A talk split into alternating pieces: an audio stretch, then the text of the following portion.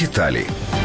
Щоб сплачувати за електроенергію за тарифами, необхідно встановити багатозонний чи багатотарифний лічильник. Його доцільно придбати, якщо споживач користується електроенергією у години мінімального навантаження у мережі, тобто у нічний час, коли діють менші тарифи.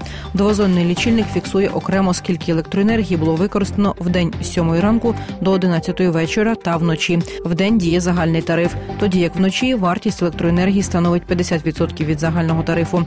Тризонний лічильник рахує електроенергію за такими зонами у час пік з 8 до 11 ранку і з 8 до 11 вечора. У ці години послуга коштує 150% від загального тарифу. Вночі електроенергія коштує 40% від загального тарифу. Хоча ціна багатозонного лічильника значно вища за звичайний, але повернути втрати на його купівлю вдасться за кілька років. Встановлюється такий лічильник за ініціативи споживача та за його рахунок.